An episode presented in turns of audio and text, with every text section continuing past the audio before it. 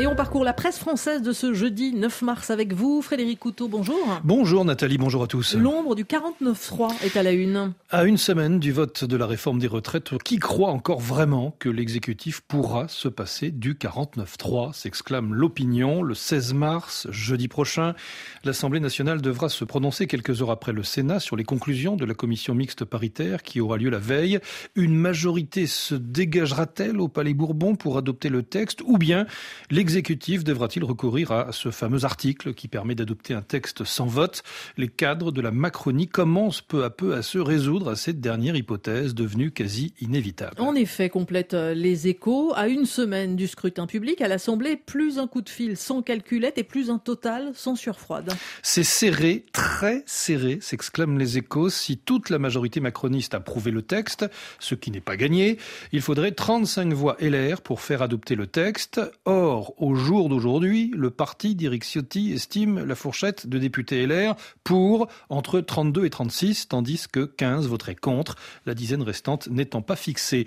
Alors l'hypothèse du 49-3 est solide et si elle s'avérait, Elisabeth Borne serait moins assurée de rester en place, pointe encore le quotidien économique. Ce serait un signe de faiblesse qui abîmerait notre capacité à réformer, affirme un député, d'autant que Laurent Berger de la CFDT insinue depuis euh, plusieurs jours qu'un 49-3 constituerait un vice démocratique et légitimerait la poursuite du conflit. Alors certes, les sénateurs ont adopté cette nuit l'article 7 du projet de loi sur le recul de l'âge légal à 64 ans. Oui, mais pointe le monde, il reste 13 articles encore à examiner d'ici dimanche minuit, avec euh, une incertitude qui plane quant à la capacité des sénateurs à procéder à un vote final sur l'ensemble du texte. Que deviendrait la démocratie représentative si ni l'Assemblée ni le Sénat ne se prononçaient sur un texte aussi essentiel?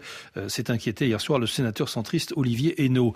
En fait, euh, analyse Le Monde, le gouvernement est dans la nasse faute d'avoir réussi à convaincre l'opinion du bien fondé de la réforme, faute d'avoir trouvé un seul allié parmi les syndicats au terme d'une concertation qui aura pourtant duré trois mois, l'exécutif est désormais contraint de s'en remettre à la droite pour tenter de faire aboutir l'engagement de campagne d'Emmanuel Macron consistant à faire travailler plus longtemps les Français. Le mieux que peut espérer l'exécutif est que les républicains acceptent de lui sauver la mise la semaine prochaine à l'Assemblée nationale, mais il n'en est même pas sûr. Libération dénonce de son côté ce qu'il appelle la stratégie du d'Emmanuel. Le président considère qu'il lui reste une dizaine de jours à serrer les dents, à voir la France défiler sans moufter, jusqu'au moment où le projet de réforme finira par être voté, ce qui poussera certains syndicats à lâcher l'affaire et l'opinion à passer à autre chose, la mort dans l'âme. D'ici là, N'ayant rien à leur proposer, il choisit la stratégie du bras d'honneur, mais comment peut-il imaginer que cela ne laissera pas de traces sans porte libération? Cette situation est d'une tristesse à pleurer, conclut le journal, et elle augure très mal des quatre années à venir. Enfin, pour couronner le tout, le Figaro pointe les divisions au sein de la majorité. Oui, bien avant 2027, le camp Macron prêt d'exploser, s'exclame le Figaro en plein débat sur les retraites. Il n'a pas échappé au chef de l'État qu'une douzaine de frondeurs macronistes se sont manifestés, y compris dans les rangs de Renaissance, où euh, l'ancienne ministre Barbara Pompili a annoncé euh, avant-hier mardi qu'elle ne voterait pas pour la réforme. Résultat, relève le Figaro, certains dirigeants macronistes s'inquiètent de voir leurs adversaires profiter de leur division, avec le souvenir de cette mise en garde d'Emmanuel Macron en septembre dernier dans une vidéo diffusée lors du congrès euh, fondateur de Renaissance. Sans l'unité, avait-il dit, les extrêmes l'emporteront. La revue de la presse de Frédéric Couteau. Merci à vous et on vous retrouve dans moins d'une heure pour un coup d'œil à la presse africaine.